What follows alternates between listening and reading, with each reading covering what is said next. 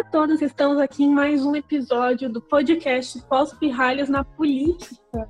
Semana passada a gente falou sobre. A gente fez uma linha cronológica de dentes desde o Fernando até o Jair Bolsonaro. E essa semana estamos aqui novamente falar de política, na visão de dois adolescentes, também conhecidos como pós-pirralhos e pré-adultos.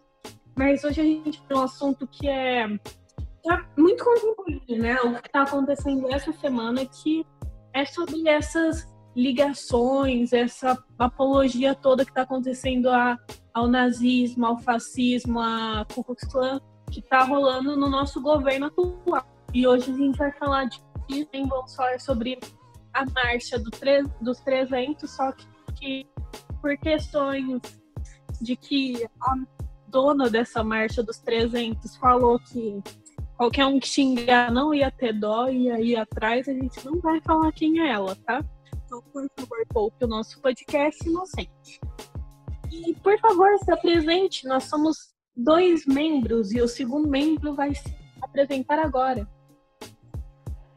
Meu nome é Lucas, eu estava presente no primeiro podcast e dessa vez eu tô aqui só como comentarista, porque esse assunto sobre as manifestações quem está conhecendo mais é a Clara e eu vou dar a minha opinião em cima do que ela falar. É, por isso eu tô aqui somente para ouvir dar minha opinião em alguns pontos que ela pedir para eu comentar em cima. E dessa forma é, é, des, é dessa forma que vai funcionar o podcast hoje. E eu já falou, hoje eu vou conduzir este podcast. Eu sou a Clara, eu também viu da semana passada, só que o Lucas tinha um pouco mais de. Ele sabia mais sobre o assunto do que eu. A gente hoje quem vai falar um pouquinho mais sou eu, mas isso não vai tirar o fato que o Lucas também vai falar bastante, ok? Eu sou a Clara e nós vamos começar esse podcast agora. E, gente, antes de começar, eu só queria agradecer a página que esse podcast faz parte, que é o Kit News. Que a gente é uma página de Instagram onde você vai encontrar notícias de todos os gêneros e toda sexta-feira vai sair mais um episódio desse podcast. Essa semana quem escolhe o tema sou eu, mas semana que vem quem vai tema é o Lucas. E a gente quer muito agradecer também a nossa escola que está proporcionando esse projeto em que a gente pode gravar esse podcast e dar a nossa opinião política. E a gente quer agradecer aos nossos professores que ensinam muitas coisas sobre isso pra gente. Então, vamos começar. Esse domingo dia 31, a gente teve. Tipo assim, existiam coisas que estavam bombando. Você vê essas palavras em todos os cantos do Twitter, que era na Ku Então, é tipo assim, no começo, eu abri o Twitter e eu vi, tipo, um monte de coisa. Que tem um monte de nazista na rua andando com tocha, muito louco. E eu tava pensando, nossa, mas como assim tem um monte de nazista com tocha andando pelo, por Brasília? E aí eu fui pesquisar mais a fundo. E aí a gente descobre que realmente tem um monte de gente andando com tocha, roupa preta e máscara de serial killer de, de filme por, por Brasília. Eles estavam descendo Planalto com, com essa fantasia lá de usando essas máscaras, tipo algo como filme de terror. E aí, basicamente, o que aconteceu foi que então, nesse domingo 31, a gente acordou com termos no Twitter. Se você via aí, todo lugar, tá todo mundo falando a mesma assunto. Todo mundo estava comentando sobre o tal dos 300, sobre referências do Ku Klux E é tipo assim, eu lembro que eu entrei no Twitter, eu vi aquilo e eu fiquei pensando, mas como assim referência ao nazismo e Ku Klux? Eu fazer uma manifestação falando desse tipo de referência. Eu vou olhar, mas foi aí que vi que, de fato, teve esse grupo que eles se deram três, mas eles foram apenas em 30 Faltaram cerca de 270 pessoas para eles concluírem. E o que, que aconteceu? Durante uma madrugada, juntaram-se essas 30 pessoas em Brasília, e todos eles vestidos de preto, tochas, máscara de serial killer, tipo Jason, essa galera, eles estão todos nomes assim. E na frente da sede do STF, Supremo Tribunal Federal, porque a líder deles, que eu não vou citar o nome porque a gente tá com o coach medando tentar caçar a gente, que ela estava sendo investigada por disseminação de fake news e eles pelo STF, que tava, eles estão, o STF está coordenando essa operação de disseminação de fake news dessa líder. Então, eles se juntaram e foram protestar. Eles falaram coisas como Alexandre drogado, ministro descarado. Tipo assim, eles falam coisas como ministro covarde, queremos liberdade. Eles basicamente estavam falando sobre liberdade de expressão. O que eu, sendo bem sincera, discordo porque não existe liberdade de expressão para mentira. Não é liberdade de expressão, isso é só de atazanar pela internet. O que você acha dessa manifestação, Lucas? Olha, eu acho que é algo hipócrita e meio ilegal, de certa forma, porque se você analisar os posts dessas pessoas que compõem o, grupo 300, os 300 de Brasília, né, que é como eles se auto-intitulam, e eles possuem armas, eles fazem manifestações armadas, o que é, de certa forma, um crime. E, de certa forma, não, obviamente, um crime, é, é um crime que não deveria ser feito por, por razão alguma, né? Porque primeiro, eles são acusados que, de crimes que, ao que mostram os indícios e as fontes parecem ser verídicos, eu não posso afirmar nada, mas na minha vista parecem e tem alguns indícios de provas. E eles fazerem exatamente a mesma coisa, eles difamarem um ministro é, dessa forma ainda, numa manifestação que tem várias referências nazistas, é, racistas, como a Ku Klux Klan, eu acho que isso é um absurdo, porque a gente está regredindo, ao que parece, né? A gente está agindo como animais, a gente está fazendo protestos que hoje em dia seriam completamente imaturos, né? Você fazer um protesto que tem relação com a Ku Klux Klan, com o partido nazista, neonazismo, né? Eu acho isso uma, uma grande uma grande balbúrdia, né, que a gente está cometendo nesse momento. E eu acho que é tipo assim, eu sinceramente eu fico meio assustada de pensar que é tipo assim, principalmente a questão das tochas, foi a coisa mais escancarada. Era uma das que como se fosse mobília, eles usavam muito esse negócio de tocha, eles tinham muito isso. Tipo, me relembra muito os tempos antigos, de Idade Média, tocha, de, de caças bruxas, enfim. Eu acho que é um movimento assustador, porque nem se fosse uma pessoa nesses 300, eu ia ficar assustada. Imagina, um louco com uma máscara de serial killers andando com uma tocha gritando Alexandre drogado, ministro descarado. Tem.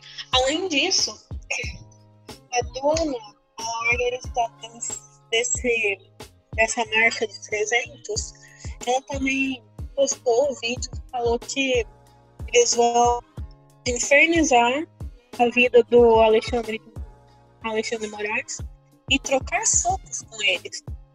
Então é tipo assim, você pode ver que é um movimento é um movimento agressivo e assustador. E é esse. E obviamente, não obviamente, mas eles são sim todos atores extremos do Bolsonaro, do tipo que faz dançam a favor do Bolsonaro. Eles são essas pessoas. Você percebe que tem muita essa coisa em comum de que agora essas pessoas que são fãs do Bolsonaro, elas estão se movimentando, elas estão mostrando ao mundo a natureza delas de falar sobre nazismo. Muita gente anda com usa que tem a solástica, gente que faz o símbolo tipo, e sempre vê essa característica deles serem fãs de políticos do Bolsonaro. Então, eu acho que com esse governo que a gente está tendo agora, está surgindo esse movimento meio perigoso de que as pessoas não têm mais medo de serem violentas. Entende? Eu já escutei. Eu não lembro quem falou isso pra mim, mas eu concordo de que pessoas não votaram no Bolsonaro por não saberem quem ele é. As pessoas votaram nele por saberem quem ele é, saber que com um que visivelmente favorável ele mesmo falando né, que ele é favorável à tortura, à ditadura militar, essas pessoas que também são a favor dessa violência, dessa uma violência dessa magnitude, né, de fazer apologia ao fascismo, a movimentos extremistas como a você percebe que essas pessoas não têm mais medo de serem violentas. E elas têm uma pessoa no topo da política, pessoa que está comandando o Brasil, e essa pessoa tem a mesma visão delas. Também é uma pessoa violenta. Por isso eu tenho um pouco de medo dessas loucuras, porque não foi uma pessoa, foram 30 pessoas nessa marcha 30 pessoas com Então, mesmo se podia ter ido mais, podia ter ido menos, mas você vê que esse número está aumentando. E eu sinto muito receio de que esse número de pessoas continue aumentando. O que, que você acha disso, Olha, eu acho principalmente que não são todos eleitores do Bolsonaro que são, é, com todo respeito, animais, como esses caras que fazem manifestações pró-nazistas e fascistas, eu acho que algumas pessoas votaram nele por receio do, do que o PT faria em seguida. Que a gente teve os últimos oito anos antes da, da, da eleição do Bolsonaro, é, a gente teve um histórico de governos ruins, né, com a Dilma e o Temer, mas não defendendo o Bolsonaro, eu acho que o governo dele, eu sou contra o governo Bolsonaro. Qualquer pessoa que acompanhou o que ele está fazendo nos últimos meses chegou à conclusão que ele é maluco. E algumas pessoas votaram nele sabendo que ele era uma anta, né? Mas sabendo com essa consciência, olha, você é uma mula, mas eu não quero que o PT faça mais estragos, como por exemplo a queda do PIB que o, que o Brasil teve durante o governo, o segundo mandato do governo Dilma, né, que durou um ano e meio.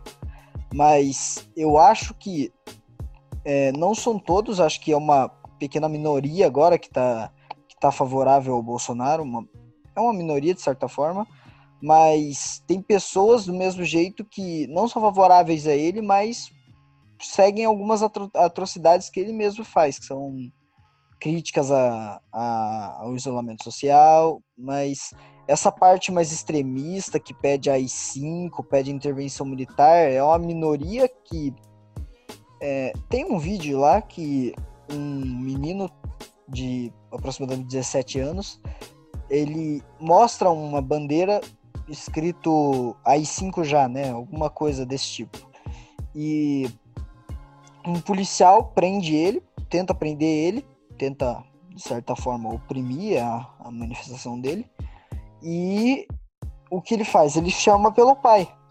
E eu acho isso um pouco esquisito, porque ele tá, ele tá pedindo lá pela intervenção militar, pela, pela censura.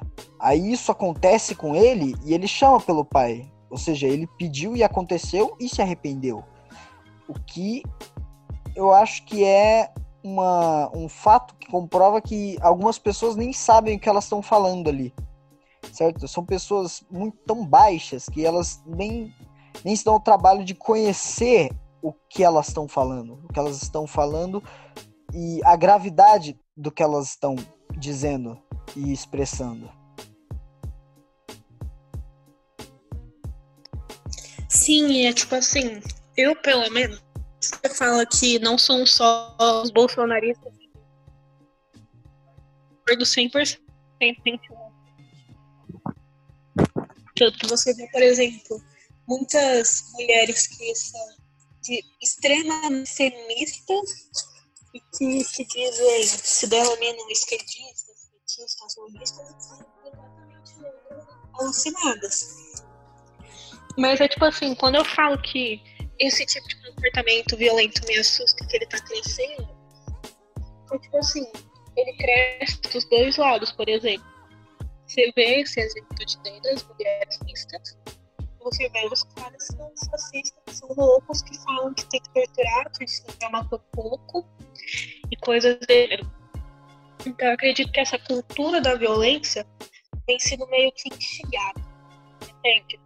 De tipo assim, antes via pessoas loucas falando isso. Mas hoje em dia, essas pessoas loucas estão conhecendo outras pessoas loucas que conhecem outras pessoas, elas estão conseguindo ver uma espécie de comunidade. Então, essa comunidade de apologia à violência, de apologia ao crime, de apologia às armas, de apologia a todo esse tipo né, de apologia à tortura, ou no outro lado, sei lá, de ódio aos homens ou ódio aos héteros, sabe? Tipo assim, qualquer comportamento extremista é errado. A questão é que você tá vendo esse movimento de violência que você tá vendo no caso de gente que vai nessas manifestações pró-Bolsonaro, bate na rua, tipo, de acontecer violência de verdade. Tem muito caso disso. De tipo assim, se você disse você começar a ter medo, sei lá, alguém que é muito louco, fanático pelo Lula, também não é exatamente certo, usa uma camisa de Lula livre, se um bolsonarista louco te acha, ele te mata na pancada.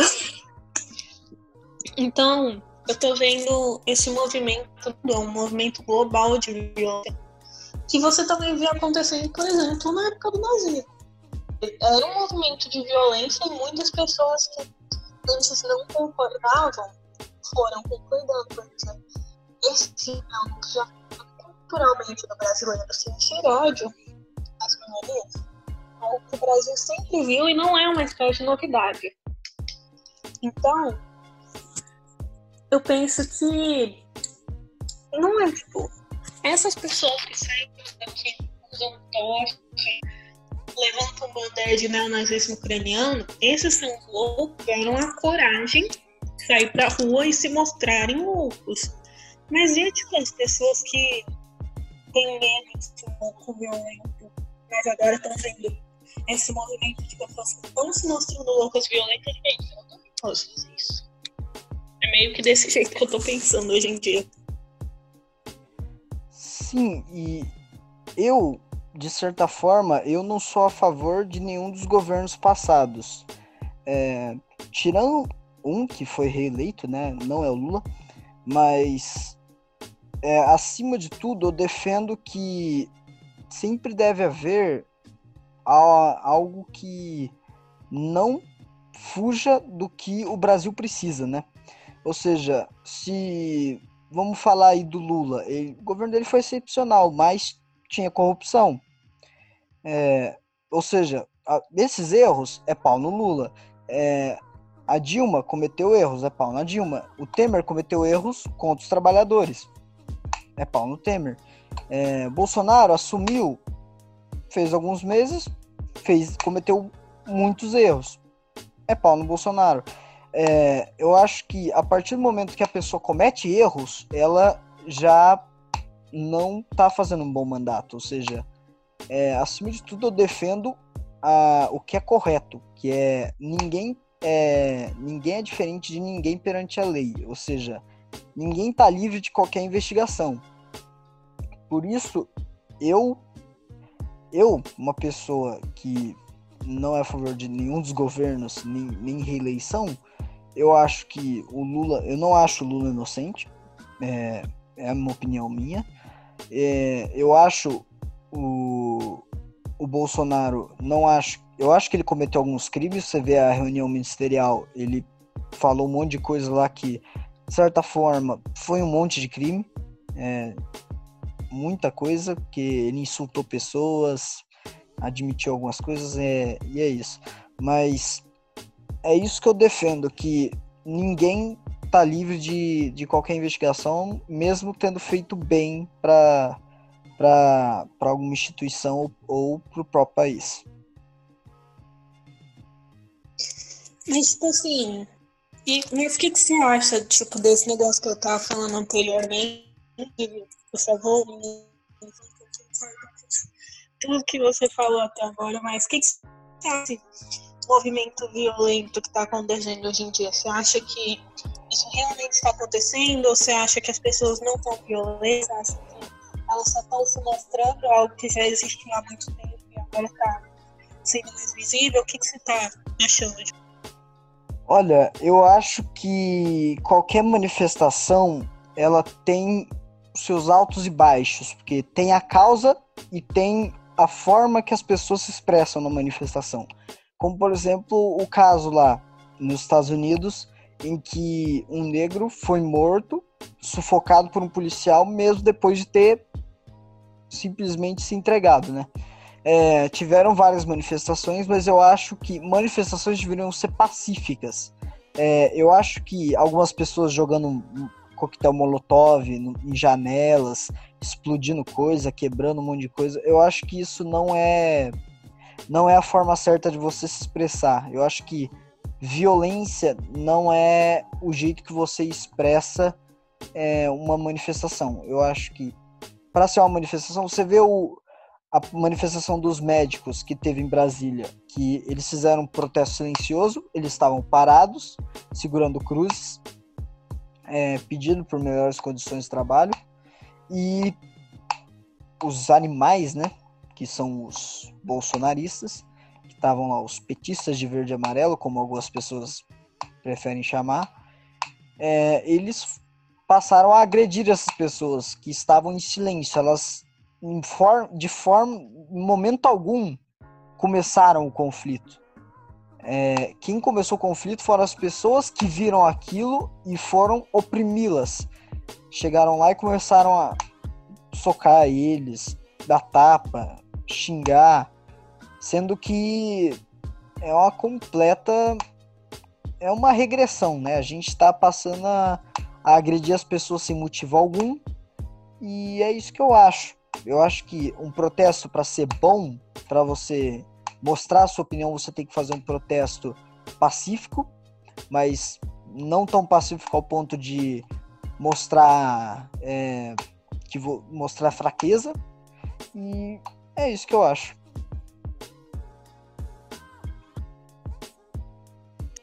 Sim, é tipo assim, eu penso basicamente igual você. Eu fui muito a favor dessa paz. Eu acho eu acredito muito na frase de violência sobre a violência. Então, quando você tomar violenta, você não passa, você não passa que você está combater. Ah, tipo assim, se você vai uma manifestação é, contra a violência, contra o fascismo, contra essa galera, você não pode tipo, simplesmente chegar e querer nas pessoas e gritar e falar um monte de coisa horrível, xingar.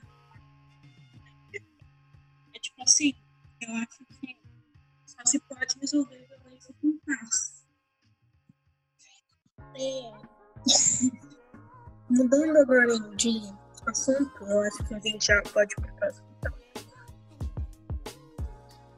acha, tipo assim, também tá rolando muito essa polêmica agora de que o governo faz apologia ao racismo e fazendo isso e tem muitas atitudes do governo que não são violentos, mas são discursos de apologia, movimentos terríveis que aconteceram no passado. que, que você já ouviu falar disso, Lucas? Ou nem ouviu? Ou...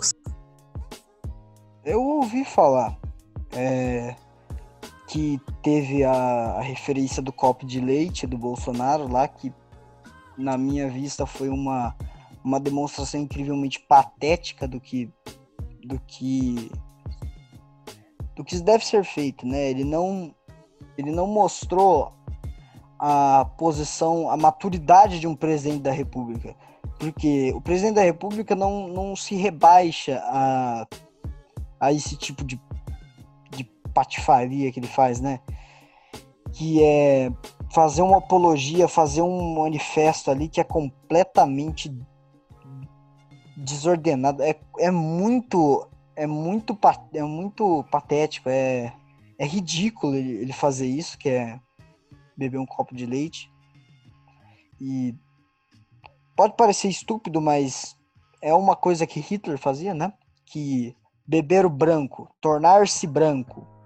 Essa é pelo menos o que as pessoas estão associando esse ato do copo de leite do Bolsonaro, que é o que parece bastante, que é, que é o que ele está tentando dar a entender. E pelo histórico dele, né, algumas falas que ele fez, parecem parece que ele realmente quer tentar demonstrar isso, mas a gente não pode provar nada ainda. Pode ser isso, provavelmente é, mas às vezes é só alguma brincadeira estúpida, sabe? Então, tem outras coisas que ele fez, né? por exemplo, a piada da tubaína, que foi uma coisa que não era para alguém da patente dele estar falando, né? Mas ele acabou por falar do mesmo jeito. E é isso que eu acho que tem coisas que um presidente da república deve se limitar a fazer, tipo esse tipo de protesto que faz apologia a coisas ruins, a atrocidades que aconteceram no passado. Eu acho que esse é, é um erro dele, um grande erro, porque ele ofende as pessoas e também se mostra um, um imaturo, um, um maluco, como eu gosto de, ele vive um surto psicótico do, na cabeça dele, em que tudo que que vai contra o que ele pensa tá errado na cabeça dele. É isso que eu penso das atitudes do, do Jair Bolsonaro. É, eu penso muito que, tipo assim, ele nunca de fato tentou esconder esse lado dele, ele nunca tentou, tipo, falar que foi contra esse tipo de política, porque, por exemplo, se você rolar no o feed dele, no Twitter, você vai achar muita, muita coisa que faz no geofascismo. Ele fala, tipo assim, é, como um velho italiano dizia, aí botar a frase fascista embaixo. Tipo assim, ele nunca fez questão de esconder esse lado Então, eu penso que nem é só questão de maturidade, é questão de diversidade, eu penso. Tipo assim, ele, mesmo se for uma brincadeira sem graça, tem, tem sem consciência fazer uma brincadeira. Que matou milhões de pessoas, que destruiu milhões de famílias.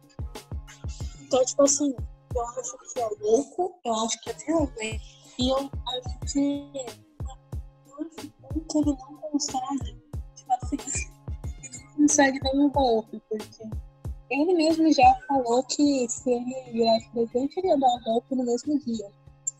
A gente agora, a gente sabe que ele não conseguiu dar um golpe. É, que bom que não conseguiu dar esse golpe. E, é tipo assim, ele sempre fez umas coisas dele assim. Por exemplo, a piada da tubaína, que é uma coisa existente, que é uma julgamento. Ou a, essa questão do copo de leite. A supremacia branca. E ele fez tipo assim, ah, eu sou deve marcar Você pode beber leite.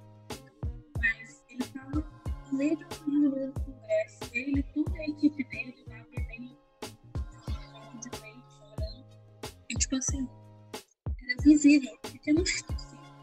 No meio da reunião, mas todo mundo ia parar pra ficar falando de leite.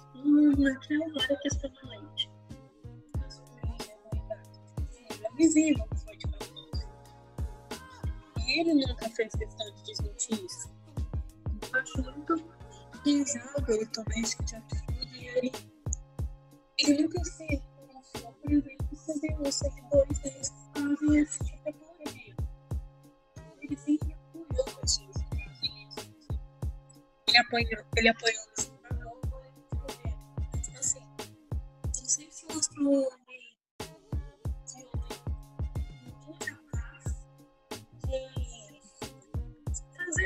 assim, chamar coisas humanas, por exemplo. Ele teve um menino,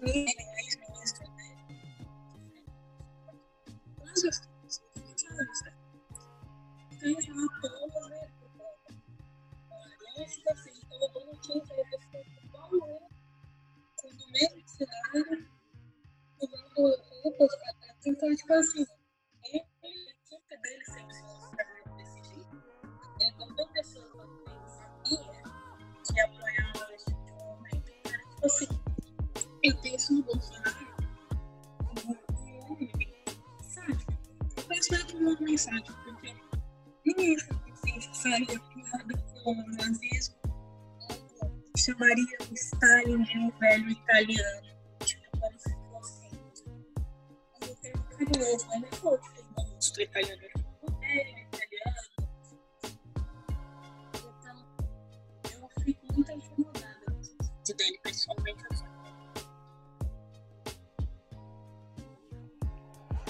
Olha, sobre apologia ao fascismo e nazismo, eu acho que é uma coisa que, como eu já disse antes, nenhum presidente da República devia fazer. E é só isso que eu tenho para falar para agora, é... porque eu acho que eu já expliquei bastante do que eu tinha aqui para explicar. É... A partir de agora, eu vou dar minha opinião sobre o que você perguntar, sabe? Então, é isso que, que eu tenho para falar para agora. Uhum. Eu acho que, tipo assim, a gente não pode exatamente se aprofundar muito nesse assunto, porque ele é um assunto naturalmente delicado. Que muitas pessoas. E, na verdade, eu tento, tipo, quando você fala esse governo é muito é uma coisa infantil, eu penso que não só é infantil, como é algo até sádico, porque sinceramente eu acho que ninguém com a consciência no seu 100% e com seus dois neurônios funcionando perfeitamente faria uma piada sobre nazismo numa reunião numa, de conferência.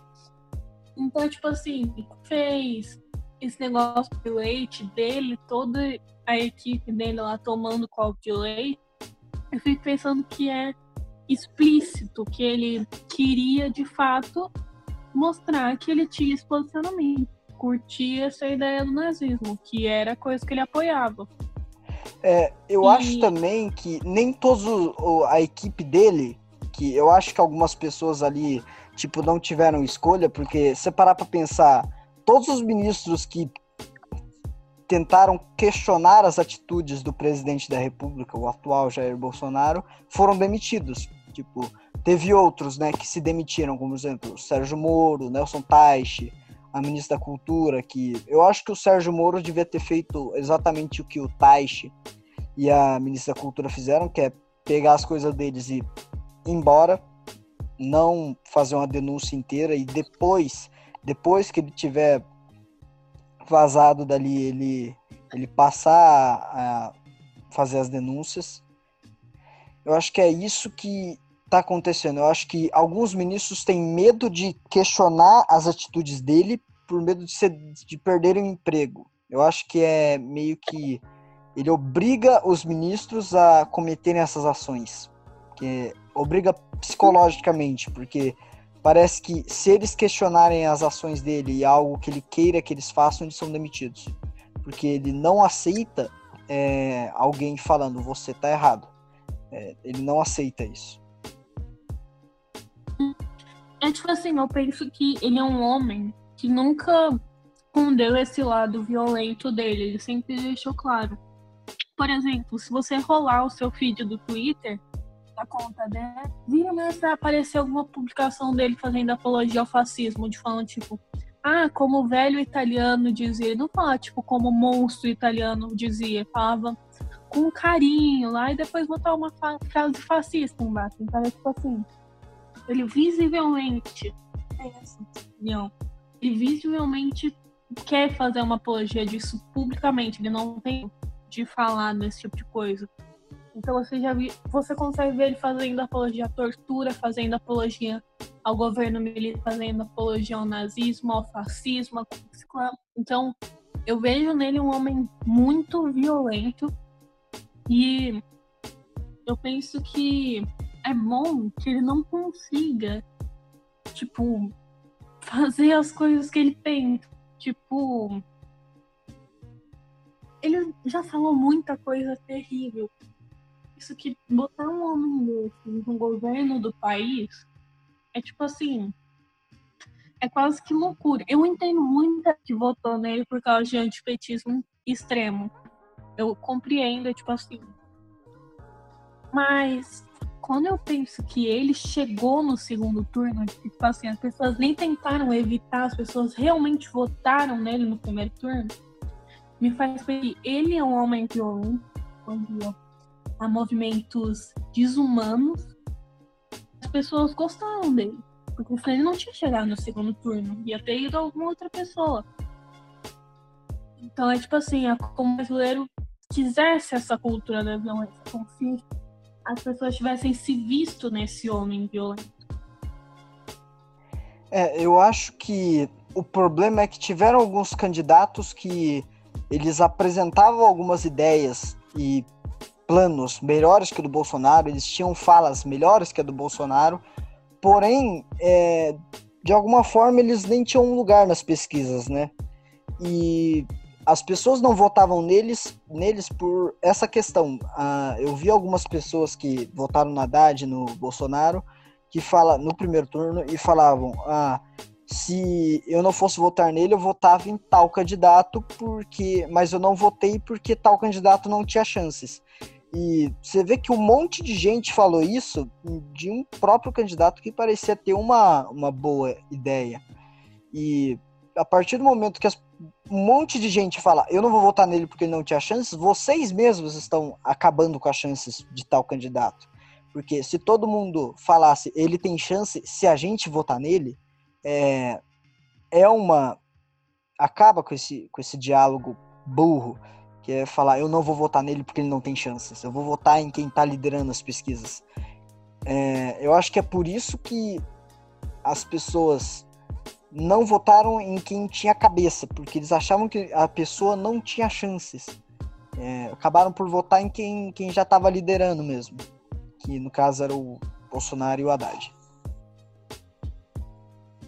Sim, mas é tipo assim, quando você pensa que teve muita gente que votou porque não tinha chance, eu fico pensando, é tipo assim, é muito triste que foi ele liderou as pesquisas, entende? meio chateada com isso, porque ele é tipo assim, quando eu vi ele pela primeira vez, em 2016 ou 2017, eu pensei, mas nunca que esse homem vai entrar para concorrer com o presidente. Ele não teria essa audácia. Ele concorreu e ele venceu. Então, é tipo assim, eu juro que eu nunca imaginei que o brasileiro fosse votar. E quando eu vi que ele estava liderando as pesquisas, eu pensei, agora que ele ganha. Porque ninguém vai votar em um candidato que não está liderando as pesquisas.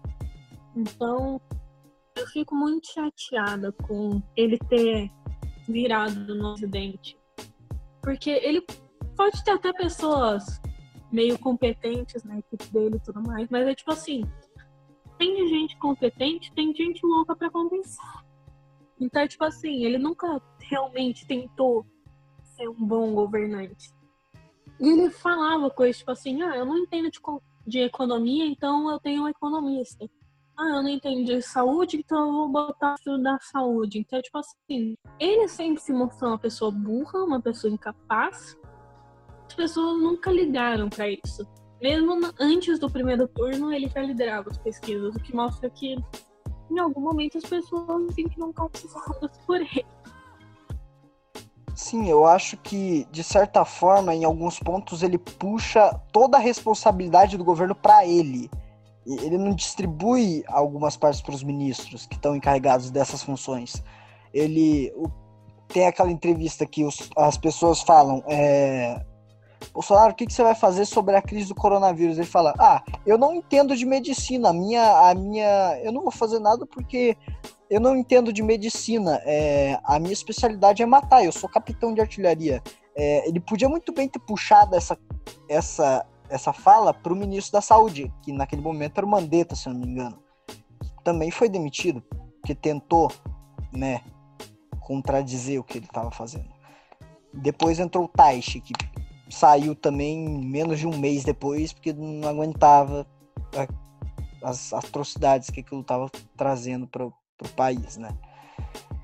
E mostra que ele não. Parece que ele, ele age como se fosse um mafioso, né?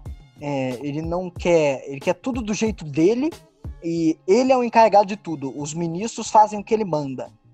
É, eu acho que o governo dele devia ser um pouquinho mais independente, né? devia ter uma puxada mais. Os ministros deviam ser mais responsáveis pelas áreas. E ele fazer o trabalho de um presidente, não. Ele devia coordenar as coisas mais com mais responsabilidade, não mandar em todo mundo falar, se você não fazer isso, você tá demitido. Isso é é imaturidade dele. Uhum penso que, tipo assim, ele é completamente incompetente. Ele não sabe. E eu posso ser bem sincera, eu tenho uma teoria de que ele mesmo não esperava que ele ia chegar no governo. Então, meio que entrou nessas eleições, deixar os filhos dele lá, dar um nome. As pessoas, olha, tem esse cara, ele é o Bolsonaro, passa, a família, eles são políticos. Mas eu nunca. Eu acho que ele mesmo não pensava que ele, então ele foi muito despreparado pra lá. Tanto que a ministra da cultura dele é a Damares. Isso já mostra que, tipo assim, ele não estava satisfeito em só ele ser louco. Ele queria ter gente louca junto com ele ali no meio. Então é. É muito esse governo dele. É muito triste o que está acontecendo em 2020 no Brasil, 2018, na época das eleições. É muito triste que aquilo aconteceu. De ver esse movimento que eu acho até meio brasileiro de botar ele no governo. Mas agora ele já tá lá dentro. E é esperado aos quatro anos. E ele mesmo sempre falou que ele era contra a reeleição, então ele não deve participar.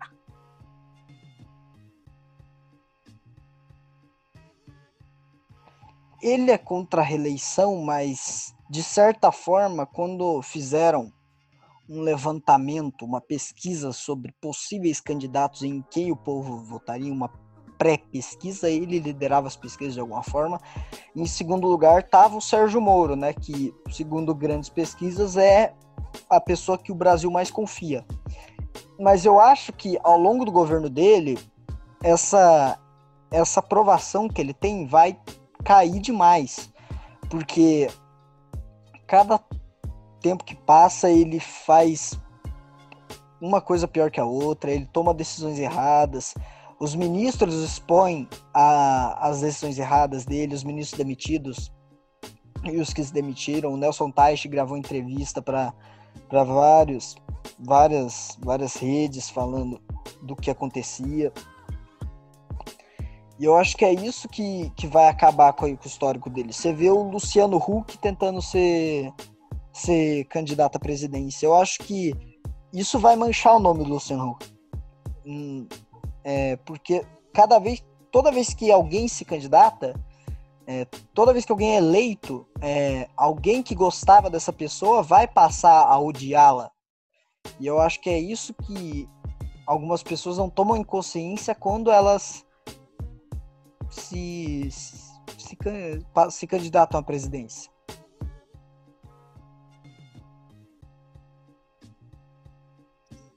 exatamente.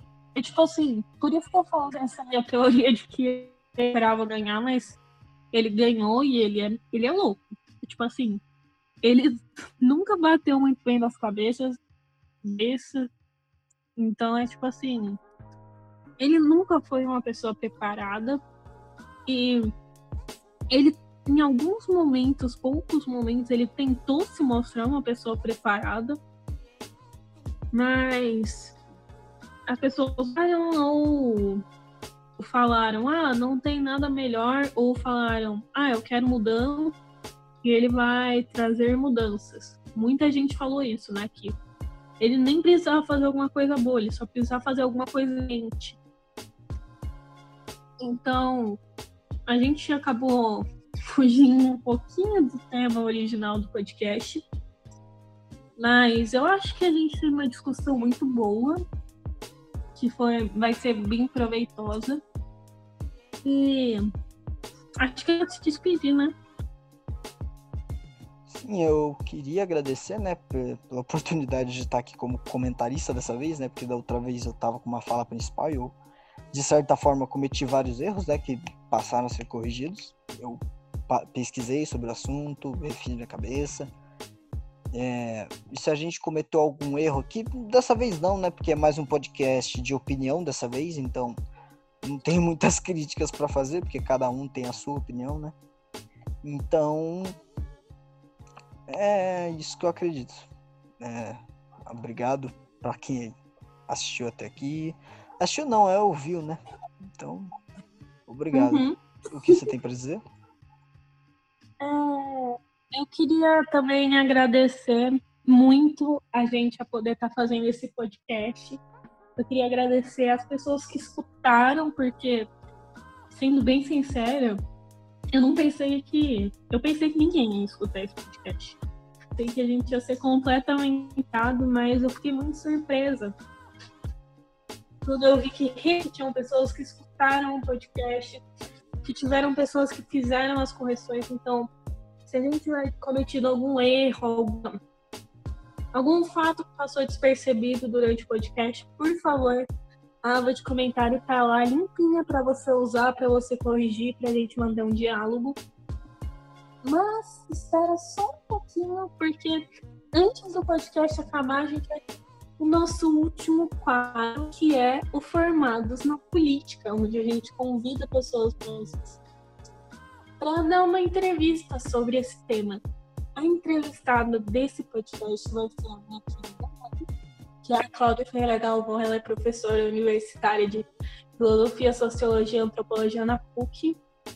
E agora, por favor, fiquem com a entrevista dela. E muito obrigada por ter assistido até aqui. Um beijo Tchau.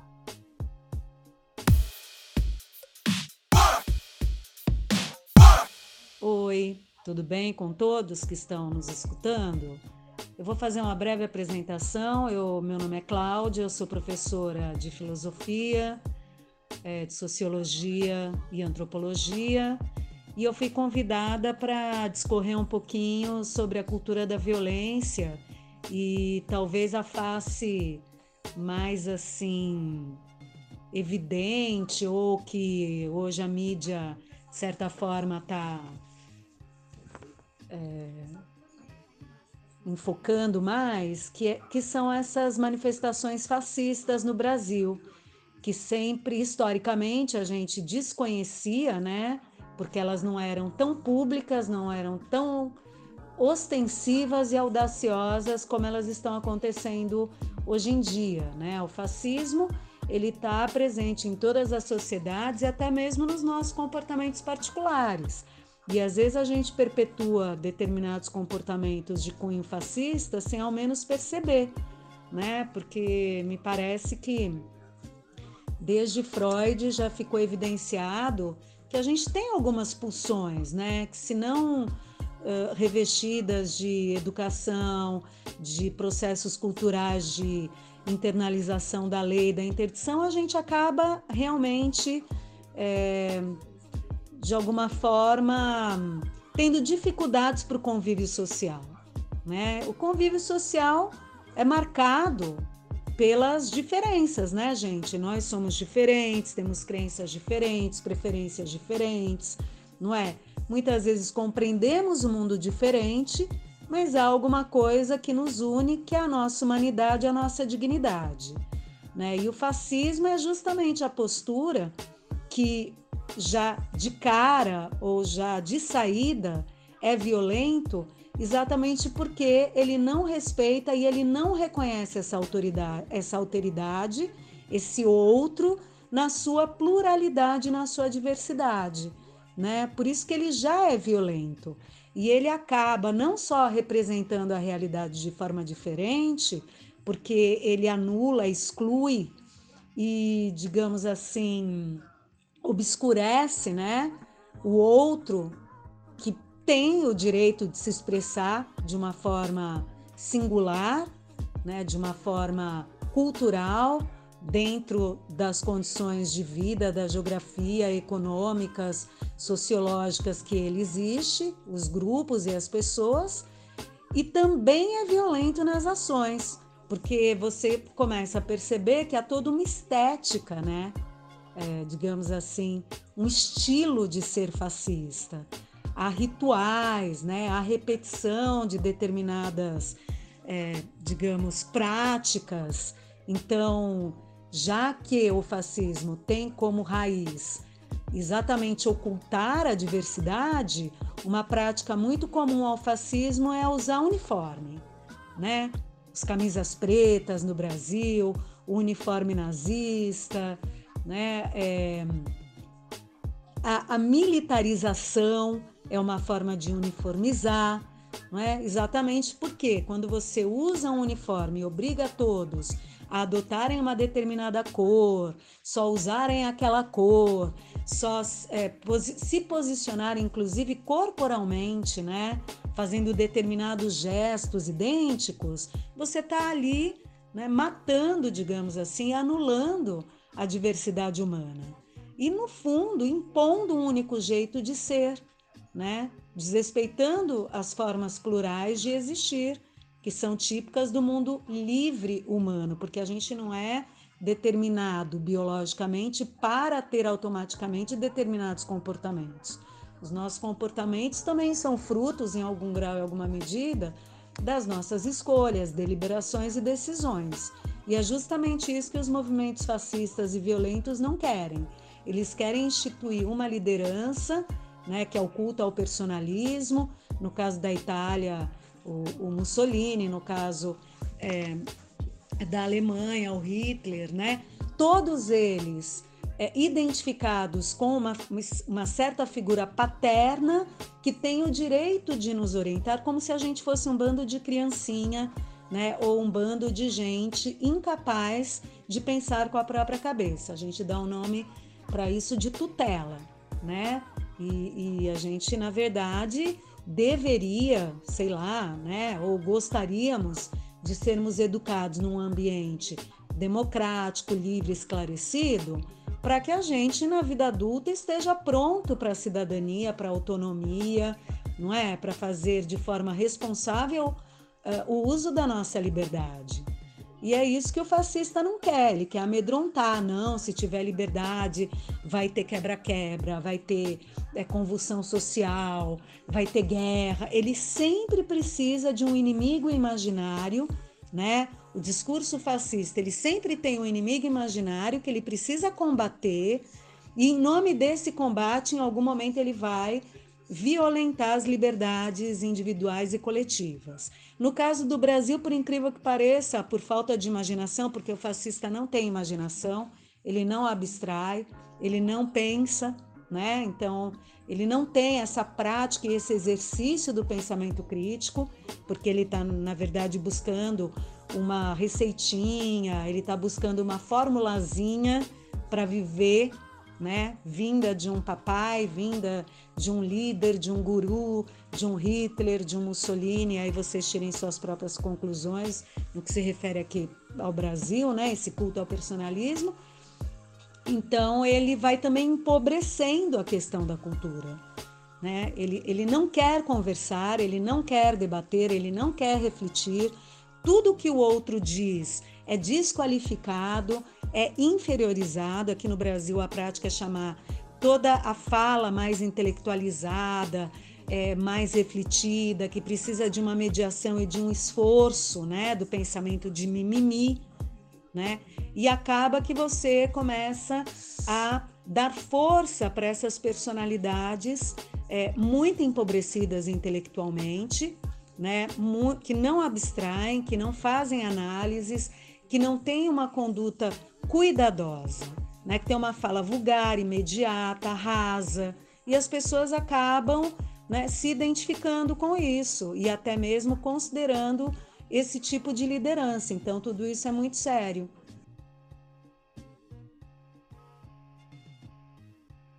Inclusive, assim, uma novidade é os jovens aderindo a esses movimentos fascistas e violentos, né? uniformizados, com palavras de ordem, onde não há discurso, onde só há slogan, que é gritado, curtos, né? É, palavras de comando. Eu acho tudo isso muito preocupante e eu acho que a sociedade democrática, plural, diversa, que pensa no bem comum, que respeita né, a alteridade, diver, aos diversos Brasis que existem, né, as diversas realidades brasileiras, cada qual com a sua problemática, com a sua riqueza, com a sua carência.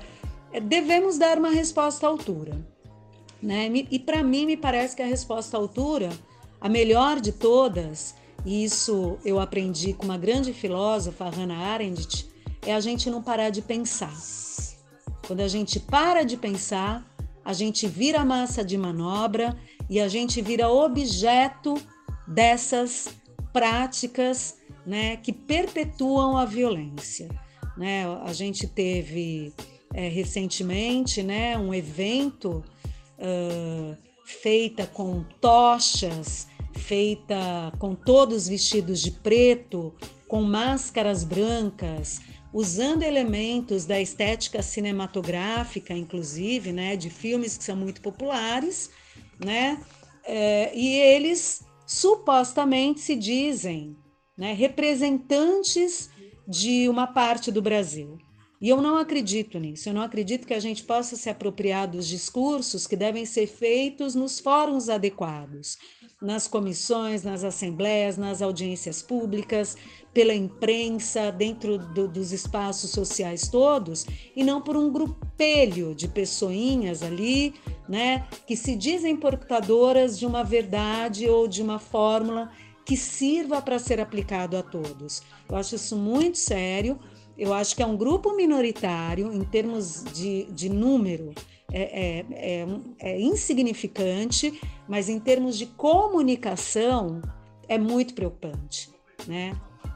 E também tivemos algumas pessoas públicas é, ocupando postos muito importantes dentro é, do governo, portanto, são pessoas públicas que deveriam é, representar a vontade popular, que deveriam estar preocupadas né, com os problemas diversos que o Brasil enfrenta e tem como desafio, né, inclusive é, assumindo, né, fazendo lives, tirando fotos, né, replicando e perpetuando práticas é, que são que reconhecidamente são práticas de grupos é, norte-americanos e que hoje se proliferam pelo mundo, é, que defendem a supremacia branca, a supremacia racial.